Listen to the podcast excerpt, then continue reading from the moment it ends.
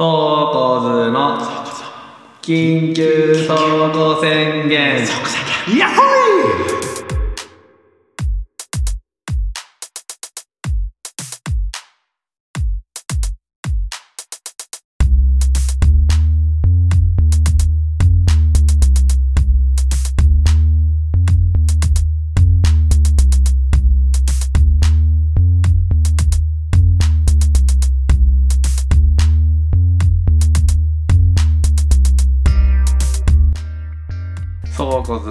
です。野本です。トリピです。このポッドキャストは人に改まって話すほどでもない頭の中に蓄積されたさまざまな話をただ語り合うだけの脳内洗浄ラジオです。です。ちょっと本当に今さらばのラ さらば感出ちゃったやっぱりラジオの。い2個前にさ二個前。2個前の話で、ギャオって映画を見まくってたみたいなああ言ってたね、なんか最近の配信にちょっと疲れたというか配信ネットフリックスとか、うんうんうん。まあ、要はあれは最新の映画が多い。言う、まあ映画とかそうだね。オリジナルの。もう最新最新のもう完璧な映画ドラマに疲れて。もう昔のなんか雑な映画とか見たいなと思ってそれでギャオにそういう映画が豊富だったらめっちゃハマっちゃって、えー、なんかもっともったいないね。意外と特色あったサービスだったかなと思ったけど。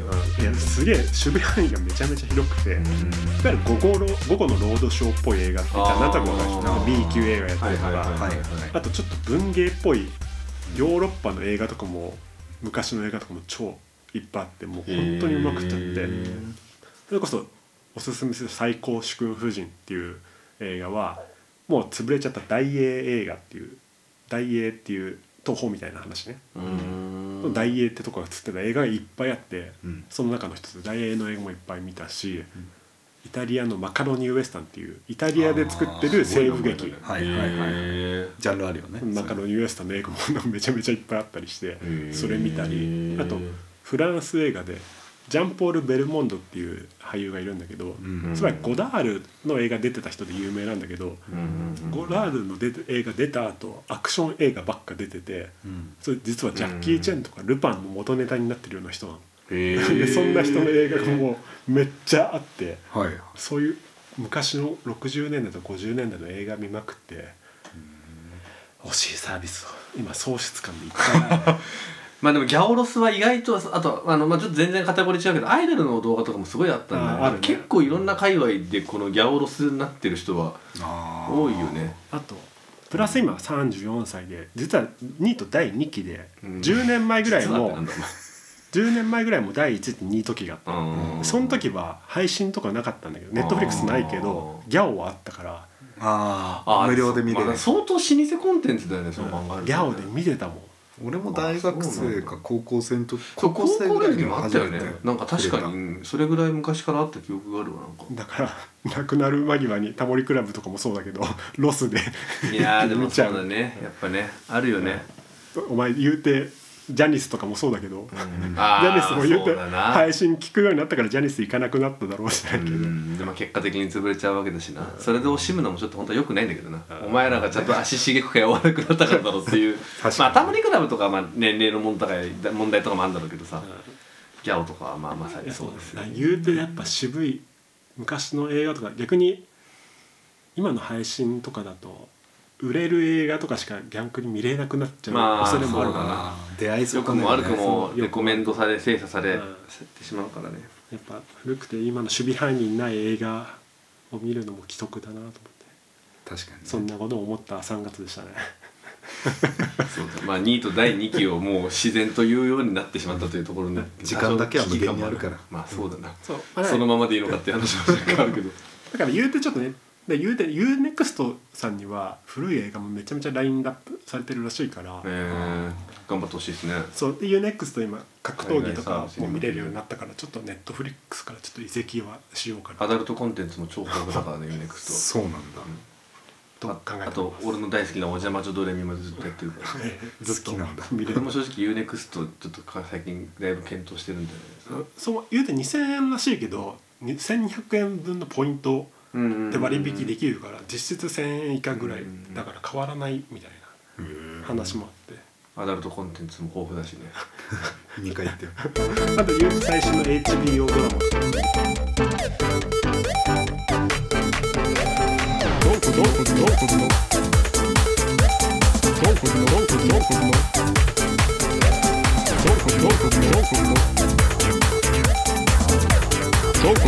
緊急総括ヤフー知恵袋に回答してみよう。おおパチパチパチ。実際に書き込みはしない。なぜならなんかちょっといろいろ面倒くさいことになるからヤフー知恵袋って知ってますか？もちろん知ってます。今も盛んなの？うーんどうなんだろうね。使われてんじゃない？普通に。まあ、俺は本当にあのまあ世界中まだ俺はそんなに分からないけど少なくとも日本のインターネットの海で一番汚れてるのはヤフーニュースのヤフコメとヤフー知恵袋だと思ってるなるほど。ぐらい手厳しい。うん、なん感か質問する側もいかれてるし 答えてる側もいかれてるなって俺はいつもこう見てて思うんだけど。なんか最近さちょっと脱線かもしれないけどさ、検索のあれが変わったのかさうん。上位に出てこなくなってきてる気がするんだけああ人気ないんじゃない？ど 前前まではさ 確かにヤフー知恵袋結構上位に上がってたよね。前は何検索しても、確かに。うん。いや絶対ね多分不評だったんだよ。だって。やっぱだってもう汚いもん、もうインターネットの海で一番汚い。あの古くなってくからだよコンテンツが。それもあるだろうね。で、まあ、今回はですねあのーそんな Yahoo 知恵袋のですね、あのー一覧を見るとですね、うん。ランキングがあるんですよ。うん。ほ多分これはだからアクセスランキングだと思うんだけど、うん。まあ、そのアクセスランキングの上位を回答していってこれまだ私もまだあのこの見出ししか見てない、でなるべく俺もページスクロールをしないように今から開いて回答するから3人でベストアンサーを出して、うん。実際に出てるベストアンサーと俺らどっちがいいアンサーを出せてるかっていうのをちょっとこう検証するというものをう面白い。まあやってみよう。専門的なことじゃなかったらね。そうまあまあちょっとその見出しのところで明らかにちょっとあのなんか芸能人に関するやつとかあるからこれは、うん。まあちょっと抜いてはい。いこうかなと思っているのででははい。1個ずつやっていきましょう。途中で飽きたらやめます。おい。はい。まずはじゃあ総合ランキング1位。クリック。ベストアンサーをね集計期間はどえー、2023年4月1日あ最近のやつだな。直近のアクセス数でランキングつけてる週ごとんだとか。うんかもしれない。回答4件。75人が共感してる恋愛恋愛相談です。うん。はい。じゃあ読み上げます。うん。ID 非公開さん。至急回答を願う。彼女がなんか怖い。うん。彼女とデートしていたら前に子供が横並びで歩いていてうん。少し邪魔だったから「ごめん横通ってもいい?」と聞いたらうん。その子供たちの親と思われる人が「気持ち悪いんだよこのデブ」と言ってきました。子供たちは「あごめんなさい」と言ってくれました。その後に彼女が「気にしなくていいよ子供可愛かったね。むしろあんなこと平気でいるお母さんの方が人として気持ち悪いから私はああいう人にはなりたくないな子供がかわいそう」と言ってきました励まそうとしてくれたんでしょうけどこんなに嫌味な言葉がポンポン出てくるのが少し怖く感じました。彼女は実はあまり性格が良くないのでしょうか。もうなんかラジオのとこれさこれ。さすごくない？なんか俺俺も今初めて読んだけどさ読みながらさ最初その親がさ、こう気持ち悪いんだよこのデブと言ってきましたとか言ってきたからその辺に関することかと思ったらさ、このフォローしてくれた彼女がさ嫌味ポンポン言えるからっつってさそっちに引いちゃってるっていう。文章がうまいねまたこの方は。ていうか少なくとも嫌味だと俺一ミリいや俺も思わなかった。全く思わなかったそう、ね。うん。あじゃあ3人とも思わなかったんだ。それねそうだよ。ねそれが普通そうだよね。だよね。うん。まず。ちょっとじゃあベストだそうだね。ベストで今今からじゃあ私たちでこのベストアンサーを導こうと思うけどまず嫌味じゃなくない？全然。嫌味じゃない。嫌味じゃない気がする。だからまあそれはさ、うん。真摯にベストアンサーを答えるっていう手にするのかそれともヤフコメのベストのアンサーに1位を狙うのかで変わってこない？それで言うといや我々としてのちゃんと常識で出そう。我々の見解を。でそれとやっぱこのヤフヤフコメヤフ知恵袋民たちとの帰りを楽しみたいと思うから ちゃんと別にあのヤフコメでベストアンサーあヤフ知恵袋でベストアンサーを取るというよりは私たちの中のベストアンサーを出そう。あそれは相談して出すってこと？うんそうしよう、うん。えじゃあもうそしたらこの状況を生かして今3人友人3人でこの投稿を見ましたが少なくともこの3人は彼女の発言に嫌味だの要素は何も感じませんでした、うん。まずい友人なりに10人ぐらいに聞いてみてください。ああこの話を丸ごとね、はい。うん。それで少なくとも78割が嫌味ではないと答えると思います、っていうのがいいんじゃないかと、でも多分こんなこと書くこのヤフー知恵袋に書くようなやつだから多分友達そんないないんだよ。だから逆にそのまあ支給10って人中感じだし。78割を俺らにが答えてあげればだからちょっとさメタ的な視点になっちゃうけどさ、ネタで書いあそれもあると思うよ。全然ね。もうこれが本当にあのノンフィクションなのかどうかわからない、うん。うん。でもまあ少なくとも、ちょっとそのネタ要素入れるとなんか複雑になってくるけどなまあ、少なくとも確かに俺も思ったこれ言いながら。別に嫌味っていう感じ普通に励ましてくれようと思ったそうってことだよね。むしろその嫌味にならないようなワードをしっかりとチョイスできてるから素晴らしい、うんだから私はああいう人にはなりたくないなぐらいは確かに気持ち悪いんだよこのデブって仮に言われたならまあそれはまあねなりたくないし子供もかわいそうだなっていうのはそうだね。まあ全然。まあいやそ男側に立つとしたらフォローがないから嫌味だと過剰に反応してるだね。わうん。だそのこんな人になりたくないなって返しだからそのお母さんの発言を否定はしてないっていうことを言いたいってわけでしょ。お母さんの発言を否定をしただからいやまずあなたは気持ち悪くないよってあいー。う要素を言ってないあでも最初にまずその後に彼女が気にしなくていいよ。からだよ、うん。気にしなくていいよ。子供可愛かったね。むしろあんなこと平気で言えるお母さんの方が人として気持ち悪いから私はああいう人になりたくないな。子供がかわいそうって多分こう一気にまくし立てられたのがちょっと引いちゃったっていうことだね。あじゃあちょっと今寄り添ってみたけど全然要素ないね。ない。のかな。な俺の回答としては、うん。トリピーの回答としては、うん。ちょっと考えすぎですよとああ全然。あのー別要はにむしろん。彼女さんはあなたのことを気遣ってくれそうだね。いい人ですよっていうところで。きっといい人だと思いまあますよ、それだよなベストアンサーはな。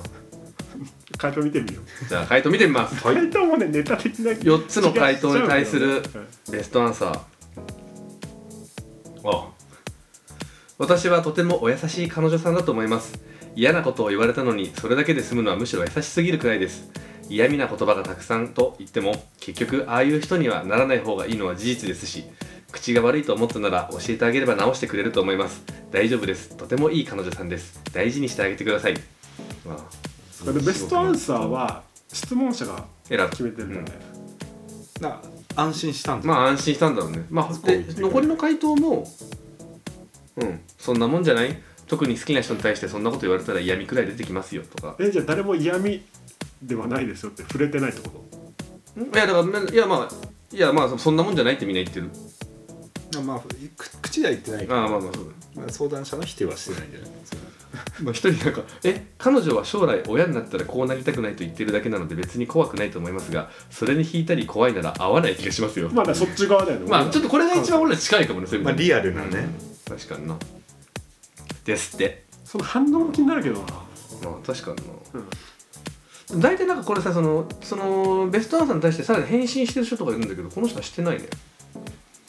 まあまあ次行ってみちょっといろいろ。まあそういう感じ、はい。感じです。次。看護師です。既婚しているドクターが数年前から好きでバレンタインの時期外れですが2人きりになった時があったので手元に手元のあったチョコを渡し少し本命ですと伝えました。ドクターはすごく嬉しそうでした。とっさの告白で変な日本語の告白になってしまいましたが少し本命ですの意味はどう捉えてくれたのでしょうか。すごくおとなしいモテそうにないインドアドクターです。数年前からそのドクターに話しかけてて面識はあります。皆そのドクターの笑顔を見たことがなく皆無関心ですが私はいつも話しかけてて嬉しそうに答えてくれます。脈割りでしょうか？うるせえ。うるせえ質問が来た。まあ情報としてはまあどっか。決め。まずこれに回答したくねえ。なんか。なんだよこいつマジで。気持ち悪いいやここで我々が回答しないとこの方はずっと迷い確かにそうだ。ごめんな。ごめんごめん。きちんと回答しないと。反省まあそれは反省。人生が変わっちゃう反省です。確かにちゃんとベストアンサー出してあげよう。書いたら別に別に俺らも送信はしないけど俺らの中でベストアンサー出そうまあ情報としては、うん。まあその男性はすでに結婚している。結婚してる。で数年前からそのこの質問した人は好き、で3月28日に投稿しててバレンタインの時期外れですがだから多分本当に3月ぐらいにまあ1か月とか遅2れて。人きりになってチョコを渡して少し本命ですって言ったと、そしたらすごく嬉しそうでした。その少し本命ですの意味はどう捉えてくれたのでしょうか。すごくおとなしいモテそうにないインドアドクターです。何この最後の授業悩みの相談としては私はどう思われてるんだろう。この状況どう捉えたのだろう。どう捉えたのだろうかちょっとちょっと本当にわかんないなこれ。その文面ドクターの気持ちはもっと踏み込まないと知りようはまずありません、まあそれもそうだな。ありません、そしてもっとマ知りたいとマジレスだな。それでもっと知りたいと思うならばヤフー知恵袋に投稿してはいけません。それななぜならマジレスですやん。いやまあまあまあでもまあまあこれまあマジででもそうだね。正しい。そうだね。確かに。そりゃそうだでも多分さっきのことだけどそんなことやったらもう知恵袋に書いてる暇があったらっていう話になっちゃうけどな。じゃまあだから面不倫白いなこれ。不倫まあ不倫だしなこれそしてな。だから基本的なことだけど恋する気持ちは自由ですが不倫がなぜいけないと言われているかは不幸になる人が増える、うん。いるからです。っおていうまあ基本的情報をーそうだな改めてリマインドしなければいけないよな道徳的にはね。でもどう捉えてくれたんでしょうかってっていう質問だからね、うん。うん。だからそれはまあまあすごくよろ嬉しそうだったってことは嬉しかったんじゃないですか。嬉しかった、まあ嬉しいは嬉しいんじゃない？きっと、でもさそのまあこの人本当に失礼な言い方してるけど自分の好きな人に対して。まあすごくおとなしいモテそうにないインドアドクターだとしたら別にその結婚もしかもしてたらさ別にじゃあこの人とワンチャンなんかしたいとかって思ってない可能性も強くない？普通にチョコもらって嬉しかっただけじゃないの、うん。調子乗るの殺すぞ、本当に陰キャだとしたらもっと惑わすようなことをしないとああ手は出してこないですもんね向こうからね、ああなるほど本当に見え見え本当に見え見えですらうん。出してこない人がいっぱいいるまあそうだよね。だから本当にもう今晩どうですかぐらい言わないと手出してこないかもしれないよね。ああそう。だから本当にさっき野間さんが言った通り不倫というのは、まあ、法的にもダメだし不幸になる人も増えるからダメだけどもしまあどう捉えてくれたのか知りたかったらまあ聞くぐらいアプローチしてみたらいいんじゃねえか。殺すぞって話っていう。殺すぞはラジオで使えるのあかな。そうわかんないです。よくないです。ね人は死んじゃいけません。あじゃああとちょっと読む前最後回答読む前に言うなら俺は最後その少し本命ですがその男の人の妄想を膨らませたのはあるかもね。あじゃあまあ本当に喜ん普通に好きですとかじゃなくそうそう。俺らがじゃあ高校3年生だとしたら高校2年 インドアドクターだけど相手はまあ、まあ全然考えてもなかった可愛い後輩から急に少し本命ですって急にノーマークの子から渡されたあらーちょっと気になっちゃう。いいジャなんかブでは確かにその、うん。かいいいよね言葉はなんかほんこれちなみに本命ですとかよりも、うん。少し本命ですの方が確かにそれは。ちょっとこううれねなんかってなんだ。どういうこと？っ て少しって何？っていう気持ちにはなるかもしれない。男心はくくすぐる感じではある、うん、あそこも言ってあげた方がいい確かにね確かにじゃあベストアンサうん。ーいきましょうか、い。やー既婚者にアプローチするのはちょっとてんてんてん。奥さんと別れて自分と結婚してほしいということですか？怖いな。ガンブストアンサー。なぜこれをベストアンサーで選んだの？すごいね。ちなみにちなみにそれに対して質問者が回答してます。その、えっと、いやー既婚者にアプローチするのはちょっと奥さんと別れて自分と結婚してほしいということですか？怖いなに対して、ありがとうございます。そこまで考えてありません。人として好きって感じですじゃあじゃあ相談に乗るレベルなのかよじゃあってそので気持ちだ。そうだな。これは多分普通にだからこれさベストアンサーの人にちょっと怖がられたからそこまでそそんな本気じゃねえしってあなるほどだって可能性もあるよね。まあそうだね。結論この相談者はちょっとのろけたかった。まあちょっとモテ自慢をしたかっしたみたいな。それだけだと思います。話？なんか火遊びは気をつけてください。気持ち悪いんだけどまあてかね。本当に今この知恵袋に投稿する人の属性が本当に見えないから本当にお,、おっさんがネタでやってるかもしれないしっていう。顔が見えてこないね。あちょっとねランキングじゃないんだけど、カテゴリー一覧で、うん。あの回答数の多い順っていう相当があるから、あこっちの方がいいかもしれない。盛り上がってる。確かに。それ盛り上がってるってことだもんねあんま深刻じゃなさそうなのがいいかもな。でもまあさやっぱさそのなんつうの事実確認の質問とかだと面白くないからさ、ん。やっぱ今みたいなそのまあ生き方と恋人間関係の悩みとか。これちょっとこれあの深掘りしないけど1行しかなかった。朝食がアイスクリームだったら切れますか？っていう。何 いいな。いいな。でもこれに対してすごい62件も回答してる。あ好きならいいんじゃないですか？健康には悪いでしょうけど。とか。超嬉しいです。でも味にもよりますとか。ななんだこれマジで？うん。あのもう基本的に朝食には切れていい時代ではないから。どうだ確かに。うん。じゃあてめえが用意しろ話だ。からなんか切れますか？とこ弁当に冷凍食品が入ってたら切れますか？とか。なんかななんだよこれマジで。ちょっとまたさっきと全然違う感じになりますが。バイクに乗ってる人みんな死ぬ覚悟をしてから乗っていますか？35歳女性です。若い頃からずっと憧れていますがどうしても事故で死ぬのが怖くて乗れていません。うん。乗っている同僚を見るとものすごく憧憧れて羨ましくて辛いです。けれどいざ免許を取ろうと思うとどうしても死ぬのが怖くなります。みんなそこまで考えてないですか？それとも死んでもいい覚悟で乗っているのでしょうか？まあそれこれはちょっとちょっと待って何これこの質問いやでも俺ちょっと気持ちはわかるよ怖いよねこれもう車よりやっぱり確実に死ぬリスク高いもんで車ですらあの他人に死ぬ覚悟を持ってますかとは思ってないけどあの恐怖を感じてるまから、あまあまあまあまあまあわかる確かにね、うんいや面白いですね、まあまっとうに返すならうん死ぬことを恐れてない人か安全に恐れてない人やうん。死なないように最細心の注意を払って乗ってる人が多数だと思います、うん。うんうんまあそうだな。じゃあお俺のベストアンサー予想ね。うんうんうん。うん人それぞれです。いや俺はなんだろうなそのなんつうの？いやそんな別に何だって死ぬだろみたいな。道あ歩いてたって死ぬだろえそれ回答数ちなみにどんぐらいのべき回答数は4747結構からベストアンサもうもうーちょっと見てみましょう。これ選ばれました。もみようがないから。確かに。これも確かにごめんねもみようがなかったね。えーっと。あすみません。ベストアンサー出てないまだ。もでもあナイスってその他の人が押しナイスを押した順があるから。うあじゃあ上位だそれをそれはむしろ正しいあの統計としては。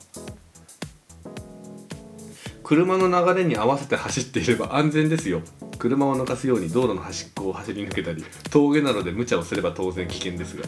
まあでも技術的マットワードすいません。なんかちょっとこれは俺が選び 選んだのがちょっとよくなかったです。ねえちょっと面白返信してる人いない？面白い。なんかね大喜利みたいなしあのしょんぼい大喜利っぽいことしてる人はいるけどそれでしそれで死ぬなら仕方ないです。って言ってる人もいるうん。なるほどね。ちょっとねあ今ね恋愛相談カテゴリーに来たら同じようなバイクの話があったわ。同じような。恋愛であちょっと違ったな。あごめん。俺てっきり今ねあの最初の1行だけ見えて彼女が中面を取ったんですが俺は彼女にあまりバイクに乗ってほしくありませんってなってただから俺ごめん今この1行だけ見てクリックしたからその要は危ない的なうん。話かと思ったんですがちょっと最後まで読みますね、はい。彼女が中面を取ったんですが俺は彼女にあまりバイクに乗ってほしくありませんしかも彼女が欲しがったのは CB400SF うん。対して俺はバリオス2点点点点点点点点点えー、アナクロな考えでしょうが自分よりでかい排気量に乗られるのははっきり言ってムカつきます。彼女にその気持ちを伝えたところじゃあ大型買えばって点点点いやそりゃそうなんですけどお金ないし。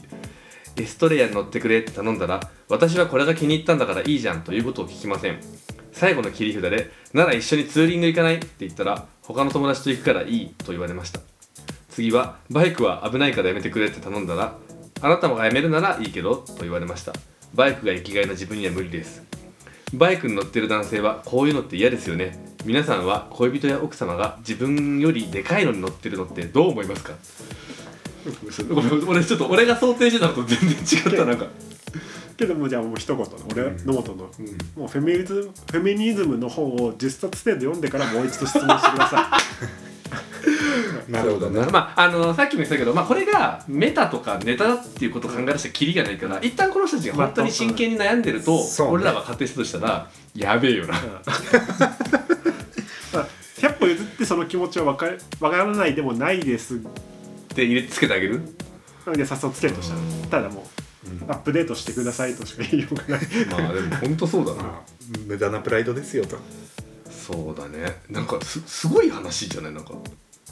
まあだからでもちょっと男女の身長話だとかにもまあまあ、まあでもまあ。まあ身長とかならさ、まあ、そもそも別に付き合う時からまあね別にまあほらもちろんさ身長が自分が低くて高い女性にコンプレックスあんな別に構わないねだから別にそれはその人と付き合わなきゃいいわけで。そうね。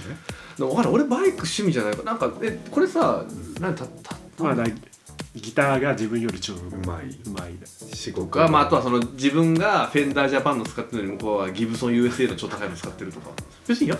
嫌じゃん嫌じゃない。ってじゃないかっていうかマジでそのさなんかいやうん。いやしかもさこのさなんかそのじゃあ大型買えばって点点点いやそりゃそうなんですけど金ないしとかなんかなこいつダメだな、こいつがダメだな。全体的に決めまあ、いやよまあ、よく付き合ってくれてるような。そうだよな。だそれはだから女性、まあ、トリピーの意見としては、うん。自分彼女が自分より大きな排気量に乗ってるのが気になるっていうのは必然的に女性を下に見てますよね。あだからあやっぱり先生。野本大先生が言ったようにフェミニズムを少し勉強してからじゃないと時代に取り残されるかもしれません。気にしないでください。素晴らしいですね。もうマジでまあまあでもことによっては多少の劣等感とか抱くだろうけど。いや面白いね。ちなみにあの一応回答。えーっと自分女性ですけどこういう男と将来生きていけないです自分の好きなこと反対されるの無理だし反対するならお前のためならやめてやるっていう人のとこ行けって思います。器小さいしそれで振られても文句言えないですよ。自分は走るのが大好きなんで彼氏に行くなとかこれ乗るなとか言われたら何なんお前何様ってなります。もう少し広い心持ったらどうですか？まあもうぶった切りが正解だよねさすがに。ね、そうこれをしかも女性から言ってくれたのはとても良かったかもしれない。でまあ、こういうやつに、まあ、次回も含めてだけどよいしょしてるとメダル噛む川村おじさんみたいな人を生み出すから、ああほんとそうだね。うじゃあこの多分ヤフー知恵袋裏話はきっとあってこの書き込みしたのはきっと彼女だと思う。そういうエピソードでやってほしい。あそうベストアンサーしたのああそれはいいお話。い。い落語だねそれは。ん現代版のね。現代版いやー面シ白いですね。でもちょっとさこの言うてラジオごっこなわけじゃん、うん。これ、うん。やっぱ悩みそうちょっとヤフー知恵袋で言ってた悩み相談的なニュアンスが近いまあまあそうねだね。うん。うん。やっぱ面白いっちゃおもろいよね。どうでもいいことをどうでもいい感じで悩むって楽しいね。そういう意味じゃ。いや確かにラスト1個勝負ですよ。そうね。えー、ちょっと待ってうん結構えかどんなカテゴリーのあないや何でもいいよ何でももう。えー、ちょっとちょっと絞ってよなんか、まあ恋愛人間関係。じゃあ恋愛人間関係の悩みの回答済みのえー、そうね。まあ人気そうなやつ。回答数の多い順。いきます、はい。ライフラストです。私のこの行動って間違っていますか？相談です。私は間違っていますか？最初のだけでも 2回聞いてるよ。間違ってんだろうな間違ってんだろうな、確かにな。もうそうだよな。わかんないけど間違ってんのかな。いきますよ。ごめんなさい。ちょっとあまた始めるあ私のこの行動って間違っていますか？相談です。私は間違っていますか？お前ら悩み持ってる人に対して失礼だぞ。すいません。この繰り返しやばい。ごめんなさいごめんなさい。もう一回いきます。そうもうもう笑っちゃうから次からいくね。初めて質問させていただきます。よろしくお願いしますいつも妻と外食し会計を済ませ店の外へ出るときにごちそうさまと言ってしまいます。ラーメン屋ファミレス居酒屋飲食店やスーパーすべての店員さんにごちそうさまやごちそうさまでした。どうもと言っています。別にわざとわざとじゃなく心からごちそうさまと言っています。一人で外食する時も言っています。その時店員さんから「ありがとうございました」と言われるとなんだかすごく気持ちがいいです。しかし妻はあまりよく思ってないそうです。妻が言うには「ごちそうさまは食事を終えた時に言う言葉で別に店員にあえて言う必要がない」と。あとなんとなく恥ずかしいみたいです。隣でそう言われるのが。少しは妻が言うこともわかるんですがちょっとした喧嘩になるので最近はごちそうさま言いませんが一人で外食した時は言っています。感謝の気持ち大事だと思いませんか？いくらこっちがお金を払ってるとはいえ。でも本当に言ってる人は私自身あまり見たことがないのですがしかしそんな言われるほどのことなのでしょうか？やはり私は間違っていますか？これさ間違ってんなこれパターンだもん。そう確かに。3回も間違ってますかって聞かれたけど。間違ってるんだと思ったけど別に。ちなみに言う？ごちそうさまでしたとか。俺結構言う。俺絶対言う。俺しあのチェーン店とかでは言わない。ああそう。俺俺バーミヤンでも言うよ。ああと一人の時は俺一人の時こそ言うわ普通に。ごちそうさまでした。あああでも言うか。だからカウンターのラーメン屋とかって言うと思う。なあー言うかもね。ファミレスとまあ喫茶店とかそのチェーンいや。マックとかは言わないよ。なんかさ深々と頭を下げてさ「ごちそうさまでした」までしないけどさなんか普通に払いました。レシートのお返しです。ごちそうさまでした。は言うべ、まあ、流まあれでまあそれだ言うよね。から店員さんの顔が見えるようなとこだって言うねマックとあかそうね。うん。ドトールとかじゃ言わないけど。ああまあまあまあまあまあまマックで言ってたらちょっと面白い感じがするしでもい周りにいないって言うけどまあ10人に1人ぐらいはマックとかでもあいそうだよなうんまあだからほらマックもさなんか人が要はその人がいないっていうのは帰るとさ先払いとかで、うんまあラーメンとか別にして、まあ、先払いとかでも本当にもう捨てなんていうの片して帰るっていう状況だと確かに言わないかもね。でもちっちゃい声でさ一人で言う人とか。いるいる。全然いる全然いる。全然いるしそういう人には別に違和感うん。もいよね。わかんない恥ずその奥さんが恥ずかしいっていう、それはでも奥さんがちょっと間違ってるごちそうさまは食事を終えた時に言う言葉で別に店員にあえて言う必要がないっていう発想ちょっとやばいよね。それがよくわかんないし恥ずかしいっていうのはその別のニュアンスでその店員さんとコミュニケーション取る人がちょっとこっぱずかしいって言う人はあーまあまあちょあーなるほど。まあだし確かにこう TPO をわきまえずにうざがらみ店員にすることかは確かにまあ恥ずかしいそのニュアンスだったらわわかるけど。でもごちそうさまとかどうもとかだよ。いるもんねだって。いる。うん。いいんじゃないですか誠意が見えて。ね。うん間違ってない。でもその奥さんに対しての返答はむずいな確かにねこれまあだから質問としては私は間違ってますかって言ってるけどそれはまあまず間違ってないじゃん。その上で間違ってないから自信持ってなんていうの？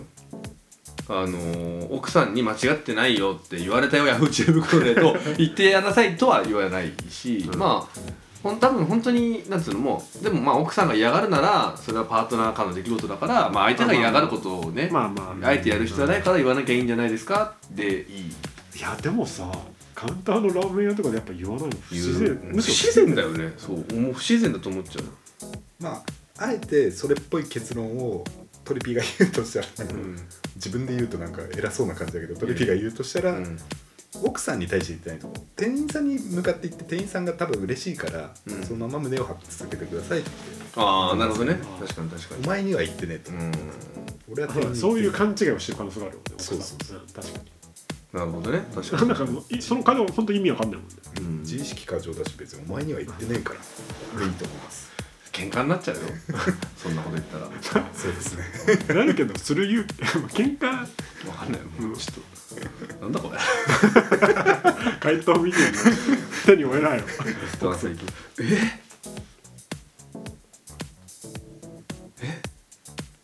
それはベストアンサ質ー問より長い別なんですまあまあちょっとこここまで気にはいちょっと頑張って読みます。ベストアンサー。あのですね。あのですね始まるあのですね。まず地層ご地層の地層ね。地層っていう言葉自体が読んでみてください。走る走るって漢字を使いますよね。この言葉本来はお客様や目上の方が心地よく過ごせるようにするためにもてなす側尽くす側が一生懸命こうするのが良いだろうかああすれば喜ぶだろうかと取り寄せ支度などに走り回っている様という意味があるんですこの部分漢和辞典か、えー口語辞典を参照にしてくださいこういう昔の地層になったは、大体あなたは私の席のために紛争してくださいましたね。こんなに心尽くしの、えーもてなしに頑張ってくださって感激しています。みたいなお礼の言葉だったらしいです。ごちそうという言葉自体がね。だから、いい店だったな、また行きたいな、などと満足感で幸せだったり、もてなしてもらったな、と感じた時にあなたが自然とおっしゃるごちそうさまは、単なる食後の挨拶の意味合いと昔の用法に由来したお礼の心得が絶妙に混ざり合う形で現れているんだろうかなと思われます。対して奥様は「ごちそうさまでした」に食後の挨拶だけの新しい意味しか無機質に汲み取れてないからあなたが喋っていたのが許せないのでしょうそこをうまく説明できたら今後は気兼ねなくお店で言えるようになると思われます。ちなみによく他の見知らぬたくさんの人たちも気さくそうに挨拶していますし俺も会計でいますので奥様の言い分も少しは分かりますが実際そこまで気にしません。えあれ言うとなんか常連っぽくてかっこいいですよね。かっこ人や店によるけど。店員さんと仲良くなれる上行ってる人数が多いと中にいるのはただの不特定多数のはずなのに店に人付き合い独特の人情味が加わり柔らかく温かみある雰囲気を客に感じさせる効果もありますから良い店に来れたなぁとしみじみ思えた時にはご遠慮なくぜひともごちそうさまの一言を残していただきたいものです。まあもうわかわかなんか後半なんかちょっと空点が少なすぎてなんかちょっとそう文章の途中でちょっと構造上のね。まあ変わってるけどまっとうな回答なんじゃないですか。あー。いや超こんな長文で気持ち悪いな。カルチャーが。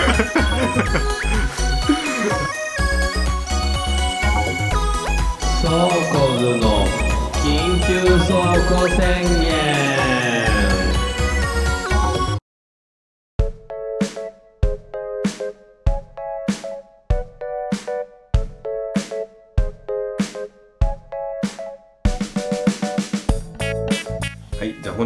ソーコズの名曲たち」の曲紹介は野間さんです。はいはい。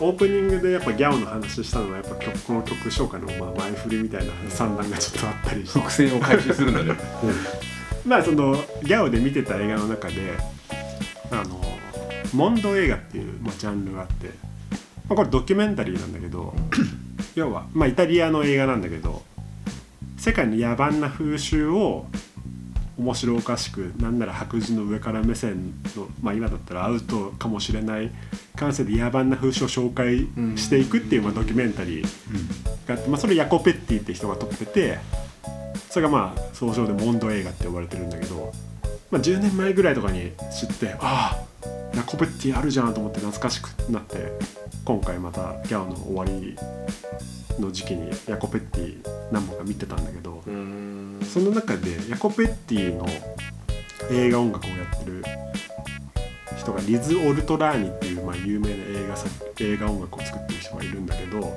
まあ、基本的にその映画音楽っていわゆるオーケストラ的な、まあ、やつで特別引っかかるようなところはないんだけど1曲めちゃめちゃかっこいい曲があって、まあ、いわゆるオーケストラ感の曲じゃないんだけどまあもう表現は口で説明はできないんだけど、まあまあ。一発聴いてこれやっぱかっこいいっていうなった曲があって、まあ、それはギャオで見れなかったんだけどヤコ・ピッティの「残酷大陸」っていう、まあ、放題の映画で使われている「マイアミ」っていう曲なんだけど、まあ、これ例えるなら運動会の徒競走の時の BGM で流してえなみたいな曲。ててててててじゃなくて。爆風スランプとランナーとかじゃのとかの代わりに、まあ、ちょっと血をたぎるようなかかっこいいリフ。上がる感じ。かっこいいリフがあって速くなったりしてそのリフをいろんな楽器でやりなんていうのいろんな楽器のパターンでどんどん重ねていくみたいな、まあ、とにかくこれビビビッときて iTunes で買ってよくテンション上げる前とかに聴いてたなっていうのをギャオを見て思い出してこの曲をチョイスさせていただきました。リズ・オルトラーニの「マイアミ」です。了解です。まあこれもじゃあプレイリストに入れときますんで聞いてください。はい、そろそろ今回の配信お開きとさせていただきます。もしこの番組を気に入ってくださった既得な方はぜひアカウントのフォローお願いいたします Twitter もやっております。最新話が更新されたらそちらでも告知しますのでぜひご覧ください。それではまたお会いしましょう。さよなら。トリッピー。また来てね。また来ます。バイバイ。